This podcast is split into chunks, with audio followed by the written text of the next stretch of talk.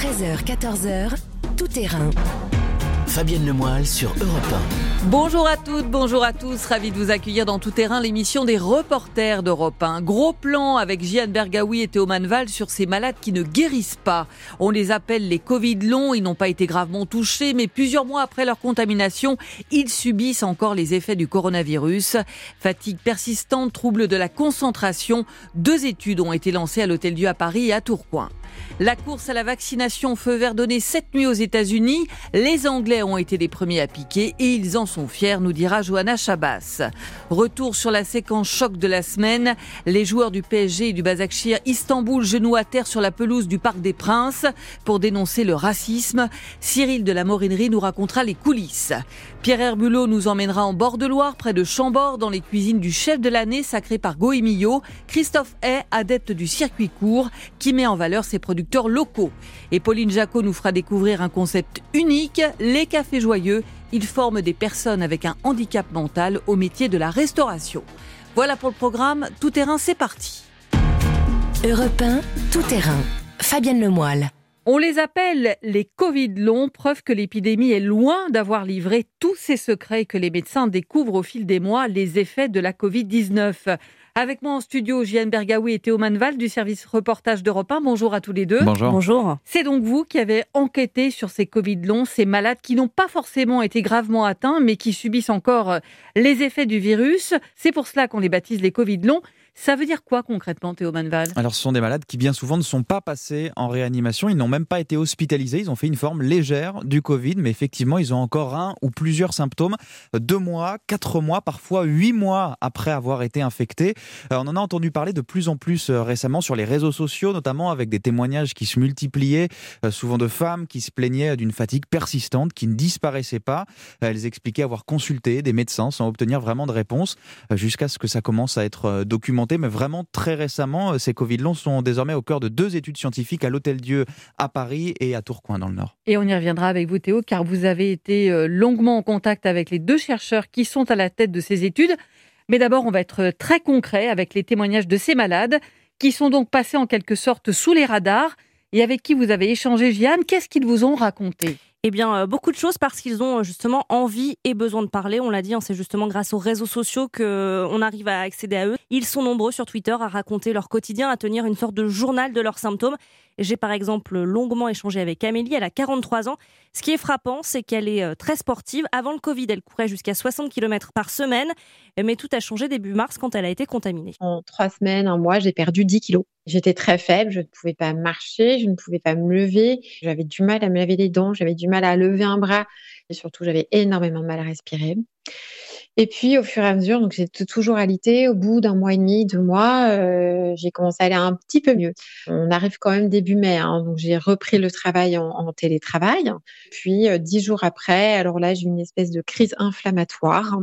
J'ai commencé à avoir des brûlures cutanées au visage, dans le cou, dans la nuque. Et j'ai aussi comme des sensations de brûlures dans les muscles, dans les articulations. J'avais des douleurs effroyables dans les bras, dans les jambes. Chaque pas était une vraie souffrance. Et on me disait, mais si on fait un méli, il faut remarcher, il faut reprendre le sport. Et en fait, je ne pouvais pas me lever. J'avais extrêmement mal partout. J'avais mal au dos, j'avais des fourmillements. Je rappelle au SOS médecin qui, à l'époque, m'a dit, prenez un Xanax, madame. Ma médecin généraliste euh, m'a dit, non, il faut faire un bilan auto-humain, il faut que tu vois un spécialiste en médecine interne. Elle m'a envoyé voir un pneumologue aussi. Là, on commençait les examens, entre guillemets, euh, sérieux parce qu'elle, elle, elle savait pas bien ce que c'était, où on en était, mais en tout cas, elle me disait, je ne sais pas, mais on s'occupe de toi. Voilà, je ne sais pas. Donc, ces examens, alors que dans un premier temps, on lui propose un Xanax, on va rappeler, c'est un anxiolytique, hein, ce qui laisse entendre qu'elle a peut-être du stress par rapport à ce qu'elle a vécu au mois de mars. Qu'est-ce qu'ont donné les examens d'Amélie? Eh bien, euh, rien de très clair jusqu'ici. Comme tous les Covid longs, Amélie multiplie les rendez-vous médicaux pour tenter de comprendre ce qui lui arrive. Elle a donc euh, fait ce bilan auto-immun. Je la cite, selon elle, il n'est pas affolant, mais pas totalement normal. Et euh, c'est peut-être ce qui pourrait expliquer la persistance de ces douleurs articulaires, de ces inflammations, puisqu'aujourd'hui, elle présente encore des symptômes. Là, je vous parle, j'ai fait plein de trucs aujourd'hui. Je sais que ce soir, à 21h, je suis claquée, je vais me coucher, etc. Et je vais mieux. Le Covid, c'est nouveau. Le Covid long, c'est nouveau. On ne sait pas le traiter, on ne sait pas le soigner. Donc, c'est encore plus difficile parce qu'on ne peut pas voir le bout du tunnel. Est-ce qu'il y a un bout du tunnel? On ne sait pas. J'ai une fatigue terrassante, mais vraiment. Je fais des rechutes euh, à l'effort si je fais trop d'activités. Et quand je dis des rechutes, ce sont des douleurs, une gêne respiratoire et des inflammations cutanées. C'est extrêmement douloureux. On n'endort pas tellement on a mal. Moi, aujourd'hui, j'ai besoin d'être prise en charge par, euh, au-delà de mon médecin généraliste, par un dermato, un pneumologue, un endocrinologue, un gynéco, parce que j'ai eu aussi des bouleversements hormonaux absolument hallucinants. J'ai dû me faire opérer il y a 15 jours à ce niveau-là. Ça a créé un désordre physique. On a l'impression d'être emprisonné dans un corps qu'on ne reconnaît plus. Ça a créé beaucoup de chagrin. Ça a créé beaucoup de moments de solitude. Et c'est surtout stressant d'avoir mal, en fait. Ça fait huit mois qu'on souffre qu'on a mal. Huit mois, effectivement, euh, Camélie a été contaminée et on voit encore euh, les séquelles, hein, en quelque sorte. Comment réagissent les médecins euh, Que répondent-ils? Alors, ça a pas mal évolué depuis mars. En gros, au début, ce qui ressortait, c'était le sentiment de ne pas être pris au sérieux, d'être même parfois méprisé par le corps médical. Au printemps, euh, tous me racontent qu'on les renvoyait à la maison euh, simplement avec du doliprane. Ils décrivent une sorte d'errance médicale, de nombreux passages aux urgences, des consultations de généralistes, de spécialistes qui ne savent pas répondre à leurs questions, qui ne savent pas expliquer euh, ces douleurs, des médecins qui répètent souvent le Covid est passé. Tout cela, c'est donc maintenant dans votre tête. Et ça, c'est vraiment quelque chose qui est dur à accepter, explique Pauline Oustric. Cette jeune femme de 27 ans est l'une des co-créatrices de l'association Après J20 Covid Long France. Pour le patient, c'est très compliqué qu'on lui dénie ces symptômes en lui disant c'est dans votre tête. Mais je, je, comprends les médecins qui le disent dans le sens où ils ne voient pas biologiquement la cause des symptômes, mais ce n'est pas parce qu'on ne voit pas quelque chose qu'elle n'existe pas. C'est plutôt parce qu'on ne sait pas le mesurer. Donc notre appel à nous, c'est à être euh, honnête et accepter qu'on ne connaît pas tout et surtout du coup, il faut être empathique avec les patients. Et donc le nom de l'association, euh, ça rappelle que c'est des gens qui ont des symptômes au long cours euh, bien après les 20 jours où normalement on devrait disparaître les symptômes. Vous restez avec moi, Gianne. Dans un instant, on va voir que justement ces malades baptisés Covid long sont désormais au cœur de plusieurs recherches, ce qui va permettre peut-être aussi un meilleur diagnostic et la fin de cette errance médicale avec une meilleure prise en charge. Europe tout terrain. Fabienne Lemoyle. L'épidémie de la Covid-19 n'a donc pas livré tous ses secrets. On vient d'entendre avec vous, Gianne Bergaoui, le témoignage de ces malades qui n'ont pas été gravement atteints, qui ne sont pas allés en réanimation, mais qui, des semaines après avoir été touchés, se sentent encore très fatigués, ont parfois des pertes d'attention, des symptômes qui n'avaient pas forcément alerté dans un premier temps les médecins, mais qui sont désormais au cœur de deux recherches. Théo Manval, à quel endroit précisément Alors la première à l'Hôtel Dieu à Paris avec des premiers résultats sur un ensemble de 70 patients qui sont suivis depuis le printemps et puis une deuxième beaucoup plus vaste qui vient juste de commencer. Elle va concerner un millier de malades d'une vingtaine d'hôpitaux et les résultats seront centralisés au CHU de Tourcoing. Et alors dans ces études, quel type de profil voient arriver justement les médecins qui les auscultent? Eh ben, Comme on l'a entendu avec les témoignages recueillis par Gianne, essentiellement des jeunes, essentiellement des femmes et des gens qui n'ont pas fait de forme grave du Covid, qui n'ont pas été hospitalisés au mois de mars ou avril, mais qui n'arrivent pas à se débarrasser de ces symptômes qui persistent, mais qui sont fluctuants. On l'a entendu, hein, un jour on va bien, le lendemain c'est la catastrophe, ou parfois le soir même. Et ils sont en fait très nombreux, ces Covid longs. 30% des malades qui ont fait des formes légères ah du Covid, presque 1 mm. sur 3, c'est considérable. C'est en tout cas ce qui ressort de cette première étude de l'Hôtel Dieu, mais aussi d'autres projets en, en Angleterre ou même aux îles Féroé. On comprend l'enjeu de mener ces études. Justement, quels sont ces symptômes qui ont été mis en évidence maintenant que ça commence à être documenté? Alors il y en a trois grands types mis en évidence par les équipes de l'Hôtel Dieu. C'est la professeure Dominique Salmon-Serron qui les dirige. D'abord, une fatigue très importante, souvent terrassante, qui les a parfois obligés à interrompre à nouveau leur travail alors qu'ils l'avaient repris. Ensuite, on a en deuxième position des signes neurologiques avec des troubles de concentration, des troubles de mémoire, des tremblements, des fourmillements, des maux de tête aussi. Ensuite, en troisième position, on a des signes euh, cardiothoraciques. C'est des gens qui toussent encore, qui ont des douleurs thoraciques, des oppressions, des variations du rythme cardiaque. Ça, c'est les trois grands signes. Et puis à côté de ça, on a aussi des gens qui ont à nouveau des rechutes de troubles de l'odorat. On a des troubles digestifs, des troubles cutanés. Au départ, on était très très perplexes et c'est à force d'avoir vu beaucoup de monde qu'on les a classés comme ça en grandes catégories. Voilà, vous l'entendez, c'est très hmm. varié et en fait, une partie du but de ces recherches en cours, c'est aussi de voir si on peut vraiment établir de manière scientifique un lien euh, établi hein, entre ces symptômes et le Covid. Les travaux démarrent tout juste, donc pour l'instant, il y a encore une assez grande part de mystère finalement. Mais est-ce que déjà dans ces recherches, Théo, il y a des choses qui ont surpris les médecins? Alors incontestablement la jeunesse de ces patients. C'est ce qui revient entre vous Ouais, un autre médecin me disait qu'il avait par exemple des sportifs de haut niveau de moins de 35 ans qui restaient essoufflés 3 à 4 mois après avoir euh, contracté la, la Covid. Mais ce qui a le plus surpris Dominique Salmon-Serron à l'Hôtel Dieu, c'est de retrouver aussi encore des traces du virus aussi longtemps euh, dans le nez, euh, des mois après. Pour une partie des malades, le virus reste présent. Écoutez. On a une dizaine de patients pour lesquels le, le virus reste au bout de 3-4 mois dans le sécrétion rhinopharyngée. C'est ça qui nous a étonné le plus. Donc on peut bien imaginer que si le virus reste, il entraîne une inflammation et que cette inflammation donne des désordres cliniques. Alors, pour la plupart, il est plus là, le virus, faut quand même le dire. Donc, une des hypothèses, ça serait que le, le virus soit parti se mettre ailleurs. C'est une piste qu'on veut absolument élucider. Un virus qui serait peut-être présent sous une autre forme dans nos cellules, me disait la professeure Salmon-Serron. Avec son équipe, elle cherche aussi à savoir si ces malades longue durée n'ont pas été en fait réinfectés ou est-ce qu'ils ont un terrain génétique particulier qui serait favorable à ce genre de réaction à long terme après un virus comme le Covid, mais après aussi un autre? Et puis il y a un côté psychologique. Est-ce qu'une forme d'anxiété était déjà préexistence au, au départ? Est-ce qu'elle peut jouer dans le développement, le ressenti de ces symptômes ou bien est-ce qu'au contraire, c'en est une conséquence? Voilà, beaucoup de questions, beaucoup d'hypothèses encore. Euh, Et il y a une autre étude en cours euh, en France, celle de Tourcoing, donc Théo. Voilà, qui commence tout juste avec euh, cet objectif d'un millier de patients suivis sur une vingtaine d'hôpitaux pour avoir une vision un petit peu plus massive. hein. Elle devrait durer au minimum deux ans.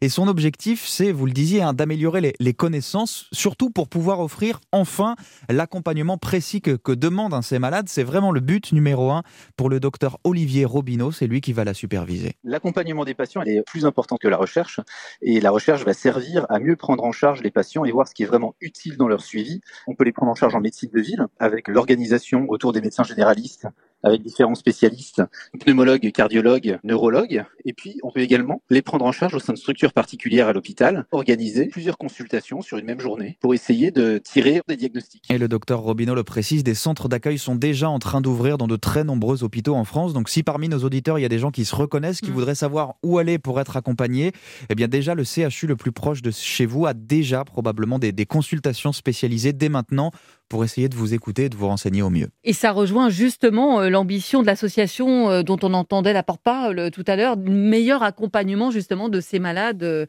qui développent des Covid longs. Absolument, une meilleure prise en charge, un meilleur parcours de soins, et bien surtout une meilleure reconnaissance en fait de cette forme longue du Covid. C'est vraiment euh, l'ambition de l'association. Ils souhaitent être officiellement reconnus comme souffrant d'une affection de longue durée. Euh, Quand on passe comme ça de, spécialiste en spécialiste, euh, vous l'imaginez bien, ça coûte cher. Cette reconnaissance en tant qu'affection de longue durée, ça permettrait de prendre en charge 100% des dépenses de santé, un peu comme pour le cancer.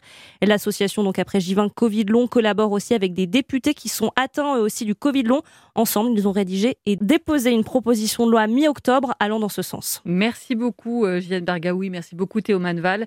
On le voit à travers euh, vos témoignages, encore beaucoup à apprendre de cette épidémie et on comprend aussi pourquoi on nous dit de faire bien attention pendant ces fêtes de Noël qui s'annoncent. Merci à vous. Effectivement, Merci. à bientôt. Europe 1, tout terrain. Fabienne Lemoyle. La course à la vaccination s'est donc accélérée cette semaine avec les Anglais qui ont commencé les injections mardi. C'est dans un peu moins de deux heures maintenant que les premières piqûres sont prévues ici. Participer à cette campagne inédite, c'est un honneur pour tous les soignants du pays, selon Louise Couglan, chef pharmacienne. C'est incroyable de savoir que les vaccins sont là, qu'on est les premiers du pays et donc du monde. C'est extraordinaire, je suis tellement fière. Bonjour Johanna Chabas. Bonjour. De retour de Londres, c'est donc vous qui avez assisté à ce V-Day, référence euh, explicite au D-Day, qui témoigne, euh, comme on vient de l'entendre, hein, d'une certaine fierté à être les premiers à vacciner.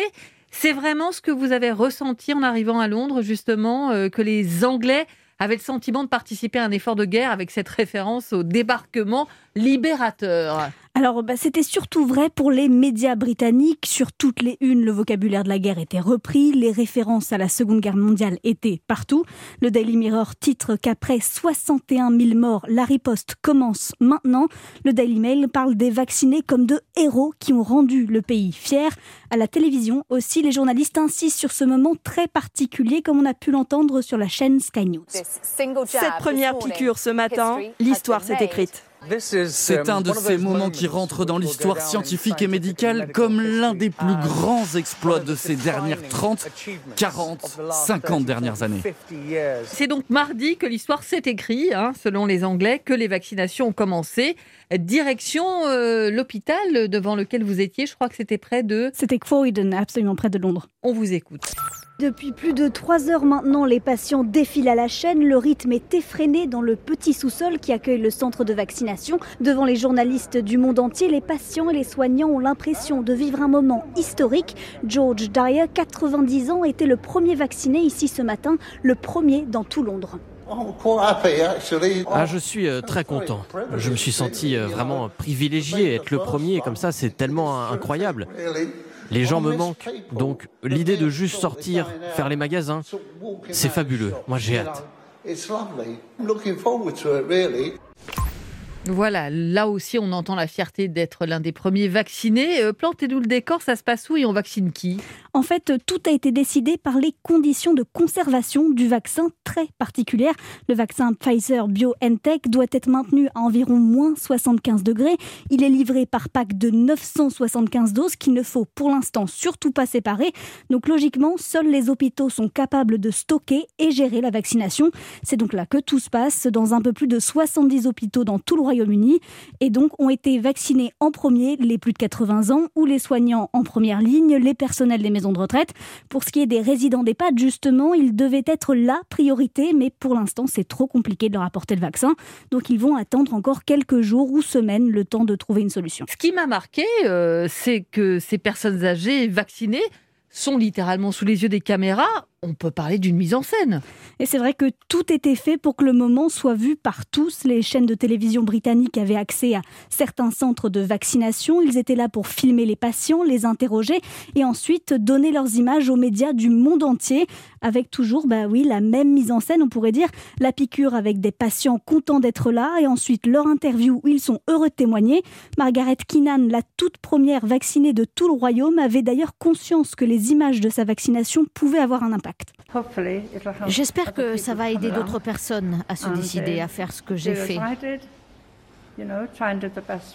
Essayer de tout faire pour se débarrasser de cette terrible maladie. Moi je dis allez-y, allez-y parce que c'est gratuit et c'est la meilleure chose qui soit jamais arrivée. Donc s'il vous plaît, faites-le, c'est tout ce que je dis. Si moi je peux le faire, vous aussi. Alors on notera, et ça ne s'invente pas qu'un des premiers à s'être fait vacciner, c'est un certain William Shakespeare. Ça m'a même fait douter certains, vous m'avez dit sur les réseaux sociaux. Euh, ce qui est intéressant, c'est que ce vaccin utilisé par les Anglais, c'est donc le vaccin Pfizer BioNTech. C'est ce vaccin nouvelle génération à base de thérapie génique. C'est surtout celui qui va servir en France aussi pour vacciner en priorité les personnes des EHPAD. Est-ce que, comme en France, il y a euh, en Grande-Bretagne une vraie défiance? Est-ce que les personnes âgées, on l'entendait sur notre antenne la semaine dernière, se voient comme une population cobaye? Alors, il y a une petite défiance, mais elle est beaucoup plus faible qu'en France. Ici, un Britannique sur cinq n'a pas ou peu confiance dans le vaccin. On est bien loin du 50-50 en France. Il y a presque culturellement au Royaume-Uni un certain pragmatisme, un respect des autorités. Christine, 87 ans, est prioritaire pour le vaccin. Elle se trouve être ma grand-mère, je vous dis tout. elle m'explique ne pas du tout se sentir comme une cobaye.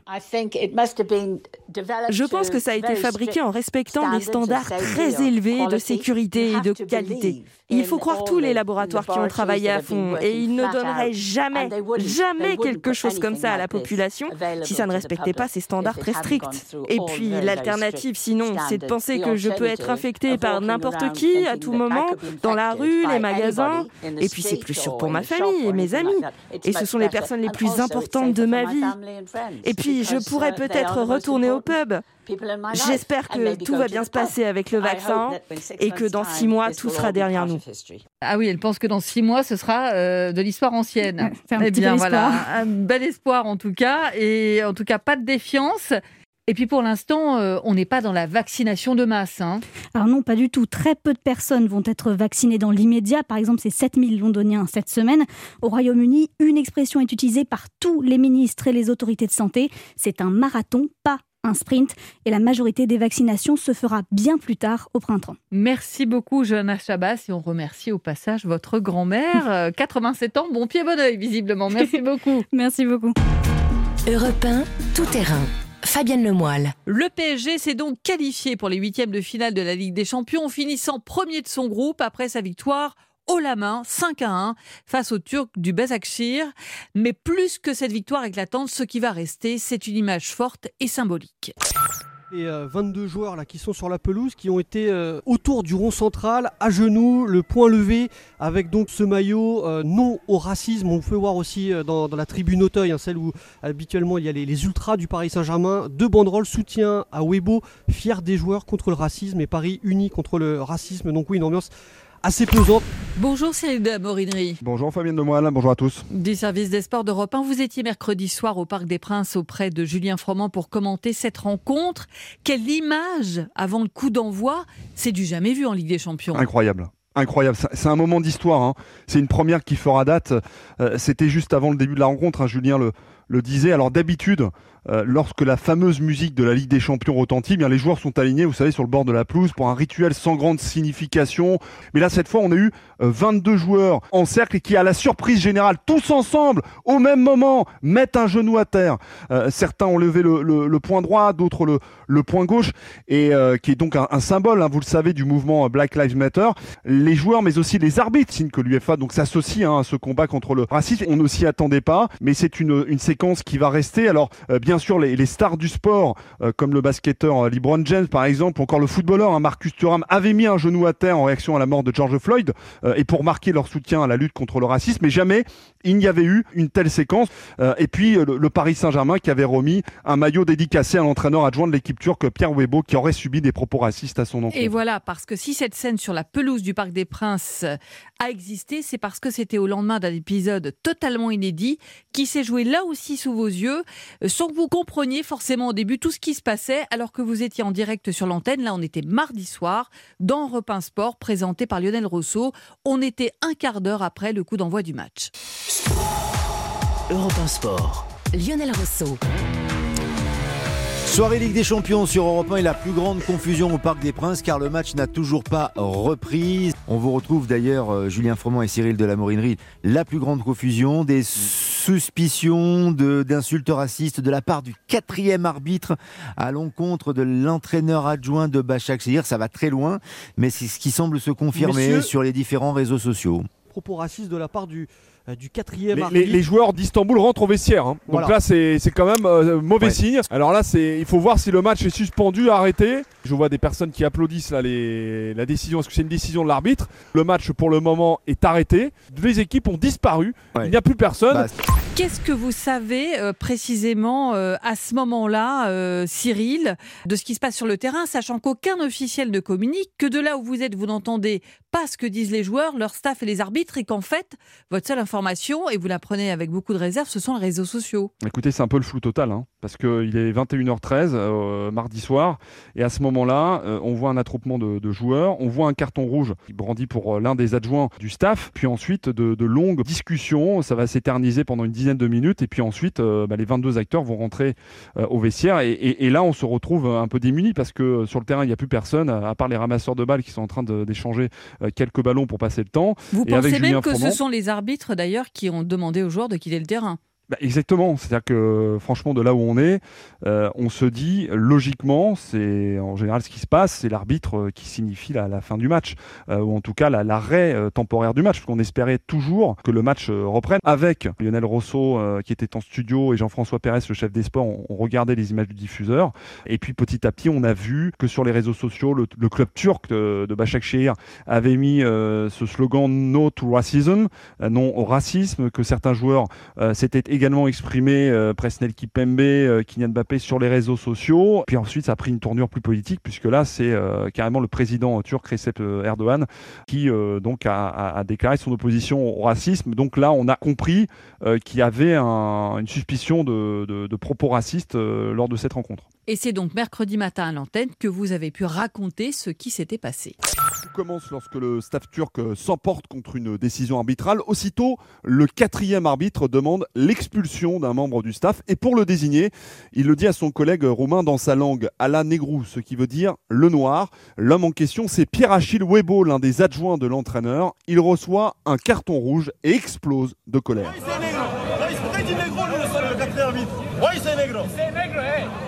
Le Camerounais lance à plusieurs reprises Pourquoi vous dites euh, négro On vient de, de l'entendre. Le quatrième arbitre a beau se défendre, expliquer que négro en roumain ne veut pas dire nègre mais noir, cela ne calme pas la colère des Turcs et notamment de l'attaquant sénégalais Dembaba. Quand vous désignez un homme blanc, vous ne dites jamais cet homme blanc, vous dites cet homme. Alors pourquoi quand vous désignez un homme noir, pourquoi vous dites cet homme noir? L'équipe turque euh, décide alors de quitter le terrain, aussitôt suivi et soutenu par les joueurs du PSG, notamment Kipembe ou encore Neymar. Finalement, après deux heures d'attente et de négociations, l'UEFA annonce le report du match. Le corps arbitral entièrement changé, il sera néerlandais. Et pour la petite histoire, le PSG est déjà qualifié. Voilà pour la petite histoire, parce qu'on a bien compris que la grande histoire va plutôt retenir effectivement l'image dont on parlait au début, et puis donc cette décision aussi historique, euh, Cyril, des joueurs de quitter le terrain euh, pour des propos ou une suspicion de propos racistes. Là aussi, c'est du jamais vu. Ah oui, que des joueurs sortent ensemble et décident de ne plus jouer, euh, c'est inédit. Hein. Bien sûr, l'année dernière, euh, le match Dijon-Amiens a été interrompu quelques minutes pour des cris racistes à l'encontre de Prince Guano, le capitaine d'Amiens, mais la rencontre avait repris. On a vécu euh, aussi en début de saison une scène qui a contraint la commission de discipline de se réunir. C'était le PSGOM, durant lequel Neymar a dit avoir été victime d'insultes racistes de la part du Marseillais Alvaro.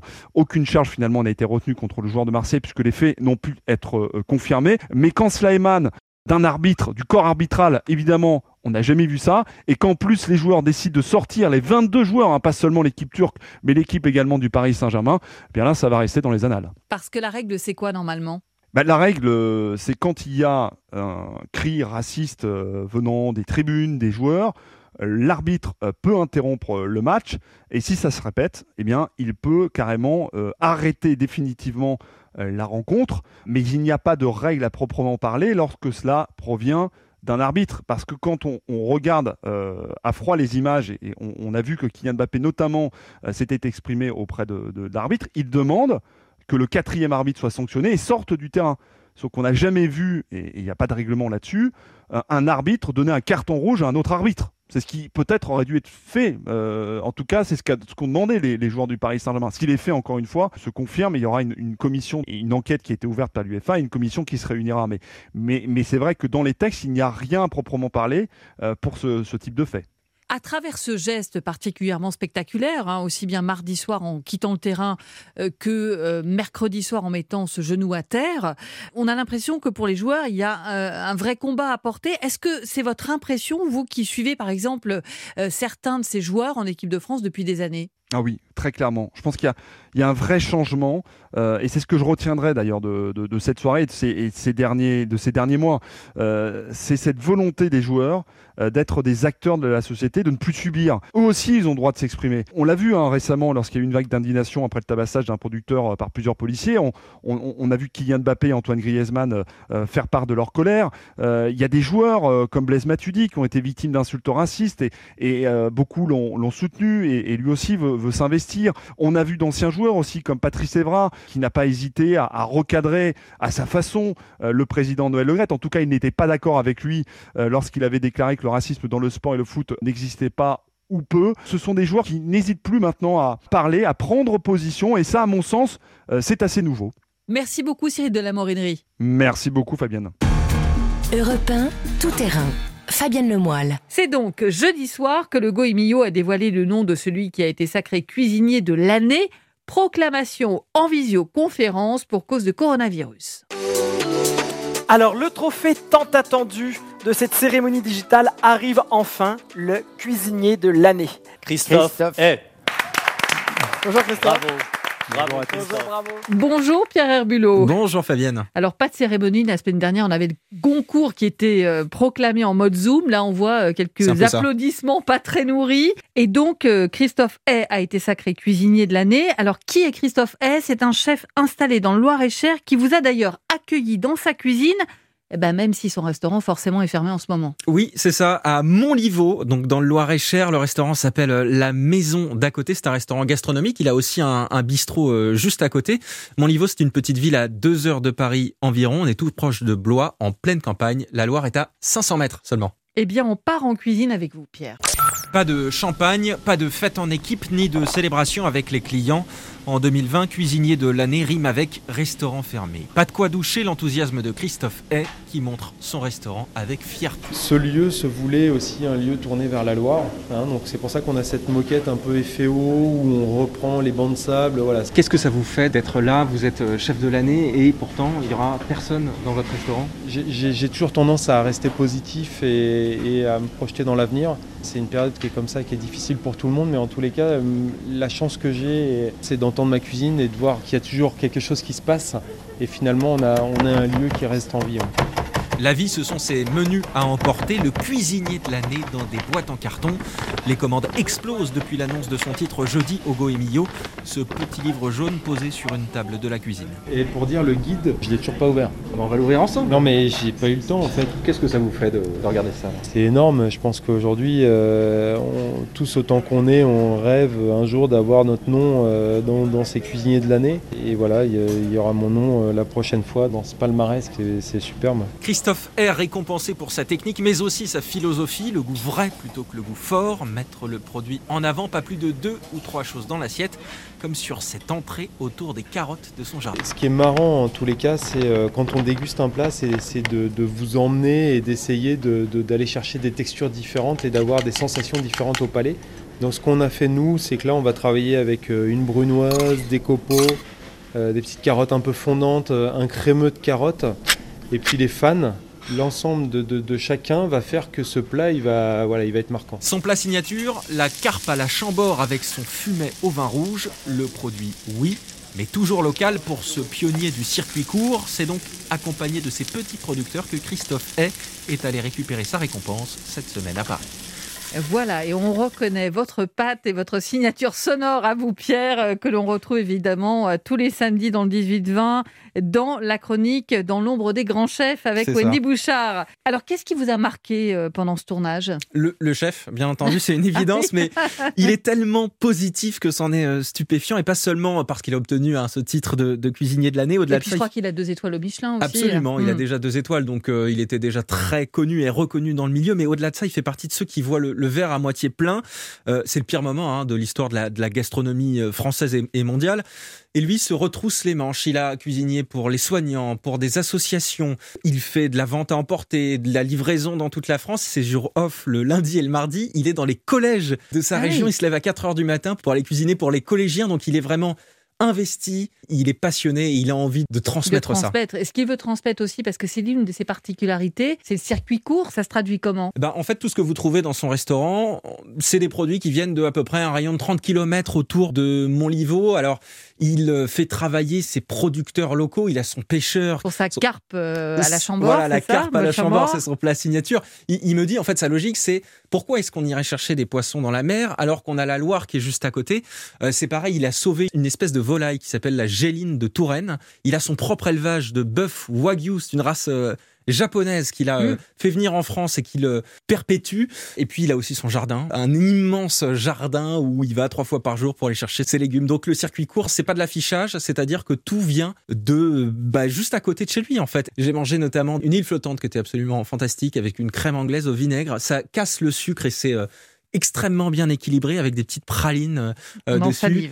Et puis et puis aussi j'ai goûté une carpe avec une tubercule qui s'appelle l'oca du Pérou. Ça vient du Pérou, certes, mais il les a plantés dans son jardin. Ça a un goût de pomme de terre, mais un petit peu euh, acide. Donc, on le rappelle, ce chef, c'est Christophe Hay, euh, la maison d'à côté, à Montlivaud, près de Chambord. On a compris que vous aviez passé un fabuleux moment avec lui.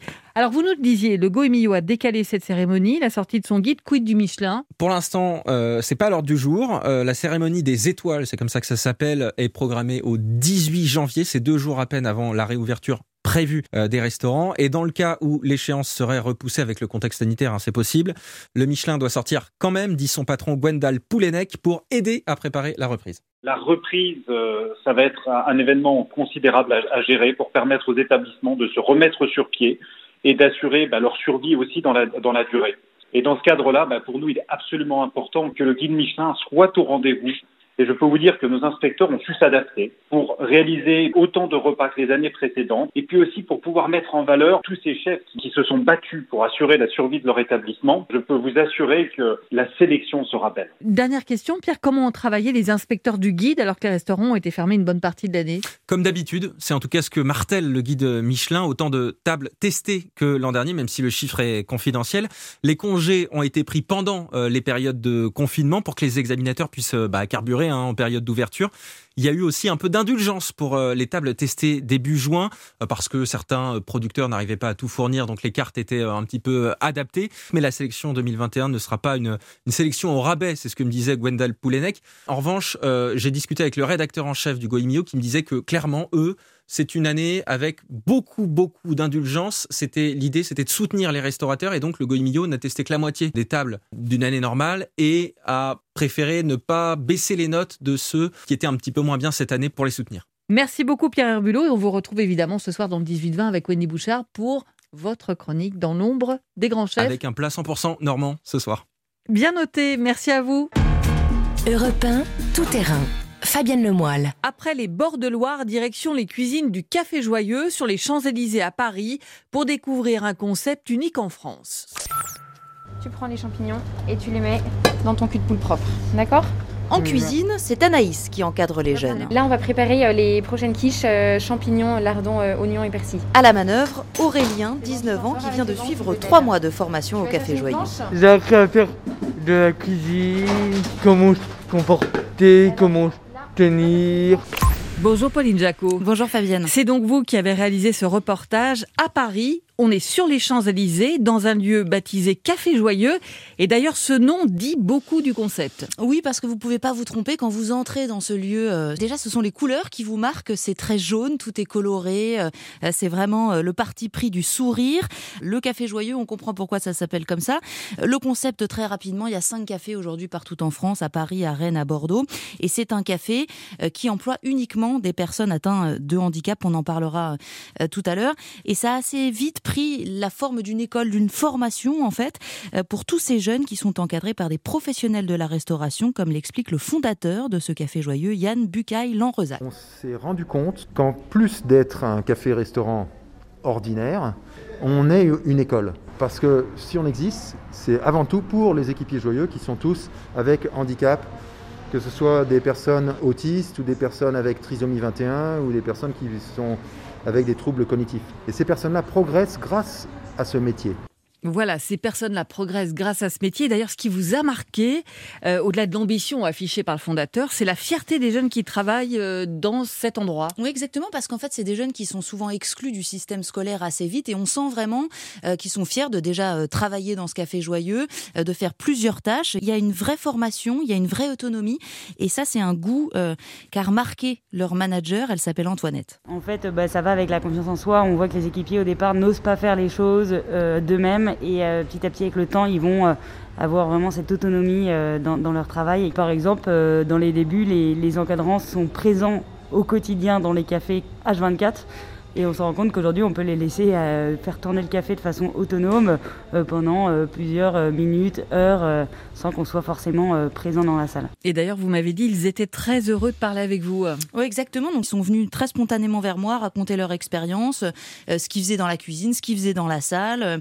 Et l'autre démarche d'ailleurs qui est importante, c'est que ceux qui sont en cuisine doivent aussi servir en salle, c'est-à-dire qu'il doit y avoir des vraies rencontres en fait en temps normal avec des clients, puisque là on en reparlera aussi, on est en période de confinement. Oui, ces jeunes en fait qui cuisinent peuvent aussi euh, rencontrer les clients, prendre des commandes. C'est des jeunes qui apprennent à réceptionner les marchandises, à parler avec les fournisseurs, à commander aussi éventuellement. Donc c'est vraiment une formation assez complète, toujours dans, l'idée voilà d'inclure davantage ces jeunes-là dans le marché de l'emploi et puis de pouvoir valoriser après leur formation à l'extérieur. L'idée c'est qu'un jour aussi, euh, s'ils veulent quitter les cafés joyeux, ils, peuvent travailler dans un établissement euh, qui n'a pas, qui n'est pas dédié uniquement à des personnes handicapées. Euh, donc l'idée aussi, pour ça, c'est de monter en puissance, Pauline, de créer un vrai centre de formation qui doit rapidement devenir une école. C'est en tout cas l'espoir du fondateur des cafés. On a une promotion de 9 élèves et une autre de 11 élèves, euh, une à Paris, une à Bordeaux.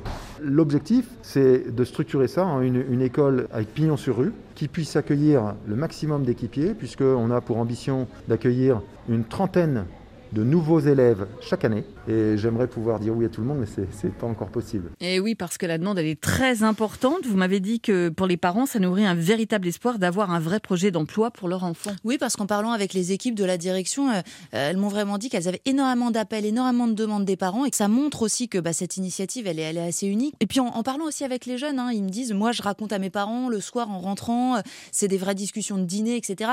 Ils sont euh, entrés dans le monde du travail voilà, comme leurs parents. Hein. Exactement. Et mm. donc on sent aussi que ça soulage ces parents qui souvent, bah voilà, pour des parents qui ont eu des enfants qui ont eu des, parcours assez compliqués généralement hein, scolairement. Et qui ont souvent été, comme vous le disiez, déscolarisés. Mm. Alors une dernière question, est-ce que cette période du confinement n'est pas trop lourde alors que, on l'a compris, euh, l'ambition des cafés joyeux, c'est l'interaction, la rencontre? Alors forcément, c'est un petit peu ralenti, hein, comme tous les cafés et restaurants, mais aussi comme tous les cafés et restaurants, ils ont su s'adapter, donc ils font du click and collect, ils font de la livraison aussi.